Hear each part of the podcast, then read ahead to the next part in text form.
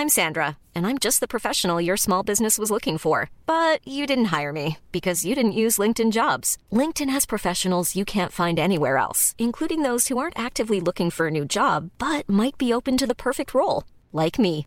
In a given month, over 70% of LinkedIn users don't visit other leading job sites. So if you're not looking on LinkedIn, you'll miss out on great candidates like Sandra. Start hiring professionals like a professional. Post your free job on linkedin.com/people today.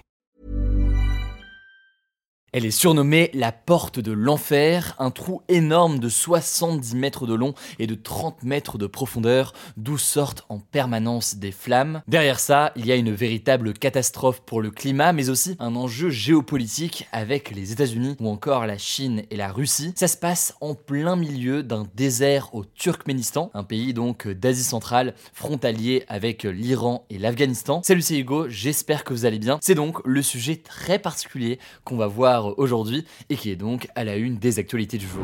Vous allez voir, c'est absolument fascinant et passionnant, mais alors d'où vient déjà ce cratère Bon, c'est la seule question à laquelle je peux peut-être apporter le moins de réponses. En fait, personne ne sait exactement ce qui a provoqué la création de ce cratère au milieu du désert du Karakoum au Turkménistan en Asie centrale. Mais la version la plus admise aujourd'hui, celle la plus probable, ce serait qu'en 1971, des scientifiques soviétiques réalisaient des forages, donc euh, des trous dans la terre pour essayer de trouver euh, notamment des gisements euh, de gaz. Sauf que, eh bien, le sol se serait alors affaissé, créant donc cet énorme cratère au milieu du désert. Le truc, c'est que les autorités ont alors pensé que le trou pourrait dégager des gaz toxiques, et donc, un peu dans la panique, ils ont décidé d'y mettre le feu, pensant donc que ça assécherait le gisement en quelques semaines, et donc, en conséquent, il y aurait moins de gaz et donc moins de feu. Sauf que, eh bien, le cratère n'a au final jamais cessé d'être en feu depuis plus de 50 ans, car euh, les autorités ont en fait sous-estimé la quantité de gaz emprisonné euh, dans le sol. Ils ont sous-estimé aussi euh, la puissance de ce méthane. Le méthane, c'est donc un gaz hautement inflammable qui est présent en très grande quantité sous ces sols. Aujourd'hui donc, il y a du méthane qui s'échappe. Ce méthane, il alimente le feu et c'est donc un cercle vicieux. Ça donne donc un véritable cratère de feu de 70 mètres de long et 30 mètres de profondeur. Exceptionnellement là, pour ceux qui écoutent en podcast ce format, je vous invite à regarder sur la vidéo euh, sur YouTube ou alors à taper euh, sur Google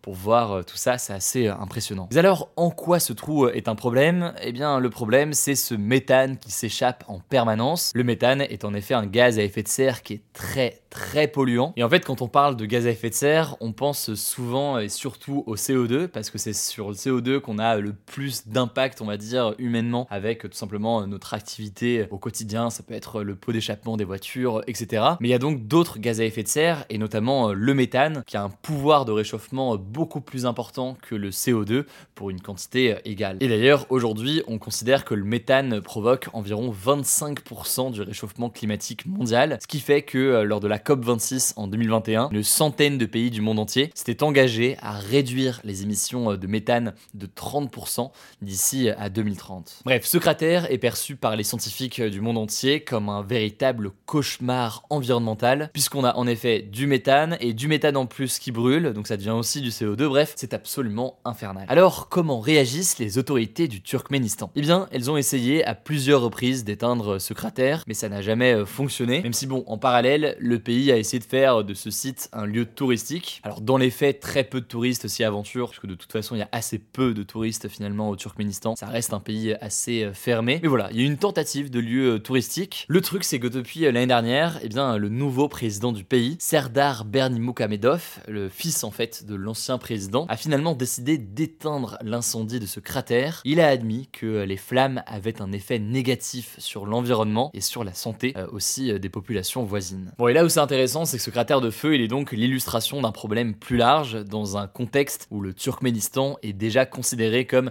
l'un des plus gros pollueurs en monde, en lien donc avec l'exploitation euh, de ces gaz. Et c'est dû notamment à des infrastructures vieillissantes au Turkménistan, des infrastructures où il y a euh, des fuites de gaz et particulièrement donc de méthane qui sont euh, nombreuses. En mai dernier, le journal britannique The Guardian révélait que les fuites de méthane au Turkménistan en 2022 avaient émis plus de gaz à effet de serre que toutes les émissions du Royaume-Uni confondues, alors que le Turkménistan ne compte qu'un peu plus de 6 millions euh, d'habitants. Le Turkménistan serait ainsi le cinquième émetteur de méthane au monde, alors qu'il n'est que le 113e pays le plus peuplé. Bon après là sur le parallèle avec le Royaume-Uni, ça reste à nuancer parce que ça dépend ce qu'on prend en compte dans les émissions de gaz à effet de serre de la population du Royaume-Uni, mais tout de même ça reste important. Alors si je vous en parle aujourd'hui, c'est que le président du Turkménistan a adopté cette semaine un plan pour réduire ces gigantesques fuites de méthane, notamment grâce à une coopération avec euh, des partenaires étrangers euh, dans le cadre de la lutte contre le changement climatique. Selon euh, l'agence de presse américaine Bloomberg, les États-Unis ont notamment proposé d'aider le Turkménistan. Le truc c'est que si ça a l'air d'être une bonne nouvelle, et finalement ça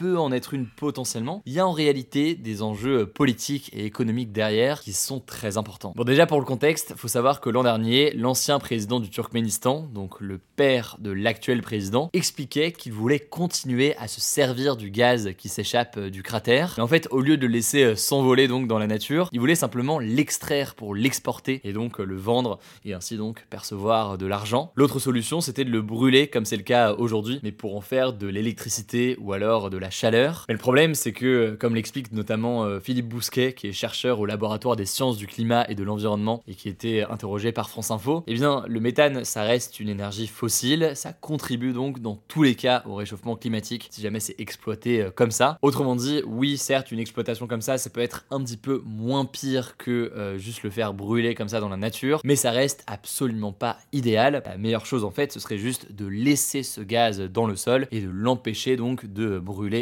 Bon, et dernière chose qu'il faut comprendre, c'est que les ressources naturelles du Turkménistan, elles représentent un point d'intérêt très important pour les autres puissances mondiales. Typiquement, hein, si les États-Unis ont décidé de proposer leur aide au pays, eh bien c'est pas seulement dans l'intérêt de la planète, c'est aussi, voire surtout, pour se placer stratégiquement aux côtés du Turkménistan, alors que des pays comme la Russie ou la Chine convoitent également euh, les ressources du pays. Alors pourquoi est-ce que la Russie s'y intéresse? Parce que le Turkménistan est un ancien territoire de l'URSS qui est devenu euh, donc suite à la chute de l'URSS. Et la Chine, eh bien car le Turkménistan fait partie euh, du projet des nouvelles routes de la soie. On prépare une vidéo dédiée à ce sujet sur notre chaîne YouTube principale dans quelques jours, mais c'est donc un gigantesque projet de liaison euh, maritime, ferroviaire et surtout euh, économique qui serait bénéfique pour la Chine. Bref, un sujet fascinant au premier abord, mais qui cache des sujets géopolitiques, économiques et environnementaux. Ça me semblait très intéressant d'en parler aujourd'hui. N'hésitez pas à me dire dans les commentaires ce que vous en pensez, mais j'aime bien l'idée aussi de vous proposer comme ça d'autres sujets qui sont forcément euh, à la une en tout cas de tous les médias euh, au quotidien. Je vous laisse avec Paul pour les actualités en bref et je reviens juste après.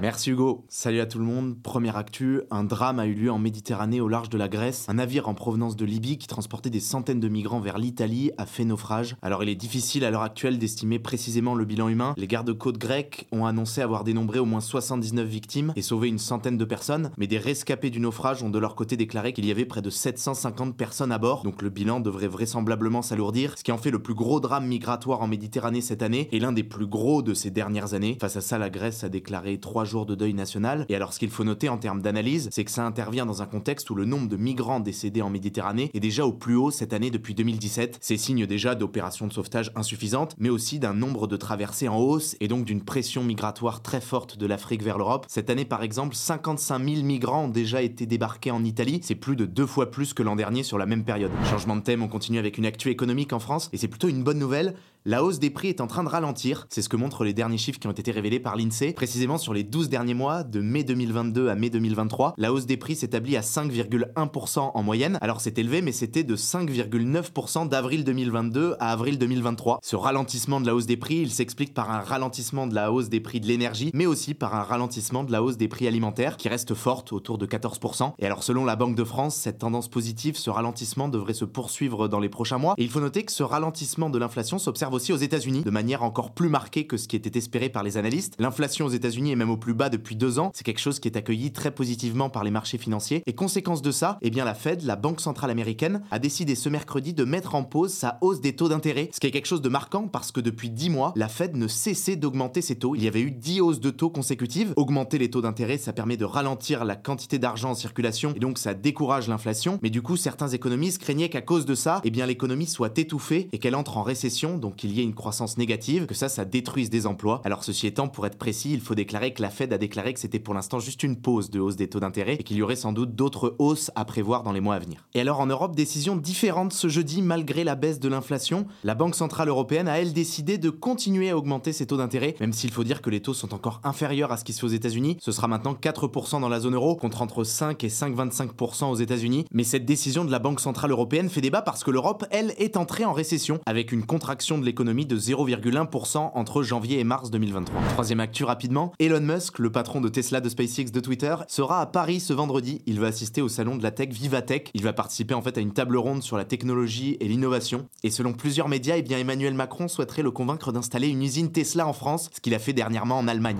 Quatrième info, c'est un chiffre en France au sujet du sexisme au travail. Il est issu d'un sondage. 8 femmes sur 10 interrogées estiment que les attitudes et les décisions sexistes au travail sont régulières. Et c'est un constat qui est partagé aussi par 57% des hommes. Ça traduit donc une persistance d'un sexisme ordinaire qui peut se traduire par des gestes, des mots, des blagues entre guillemets sexistes, des remarques sur la maternité, mais aussi par des choses plus concrètes comme des salaires inférieurs aux hommes à un poste égal. Et ce qu'il faut noter, c'est que ce chiffre ne marque aucune baisse depuis le dernier rapport, publié il y a deux ans et demi, et ce malgré donc l'influence du mouvement MeToo et les nouvelles lois qui punissent davantage les outrages sexistes en France. Cinquième actu, c'est une initiative qu'on voulait vous partager qui se passe aux Pays-Bas. Des villes, des établissements sportifs et des écoles ont décidé d'installer des centaines de distributeurs de crème solaire gratuits pour inciter les Hollandais à se protéger du soleil. C'est réalisé en partenariat avec une association de lutte contre le cancer. Concrètement, ces dispositifs, ils vont la plupart du temps être installés à la place d'anciens distributeurs de gel hydroalcoolique et ça intervient en fait dans un contexte de forte hausse du nombre de cancers de la peau dans le pays, un cancer qui est lié à l'exposition au soleil et qui est carrément devenu le cancer le plus fréquent aux Pays-Bas. Alors c'est une mesure qui va forcément être coûteuse pour les municipalités, mais les autorités estiment qu'en même temps ça pourrait être à long terme de l'argent économisé pour soigner les cancers. Sixième info, elle mêle sport et société. Les matchs de la Coupe du Monde de foot féminin vont finalement être disponibles en France en clair à la télévision. France Télévisions et M6 vont les diffuser et c'est marquant car jusqu'ici aucun accord n'avait été signé alors que la compétition commence dans à peine un mois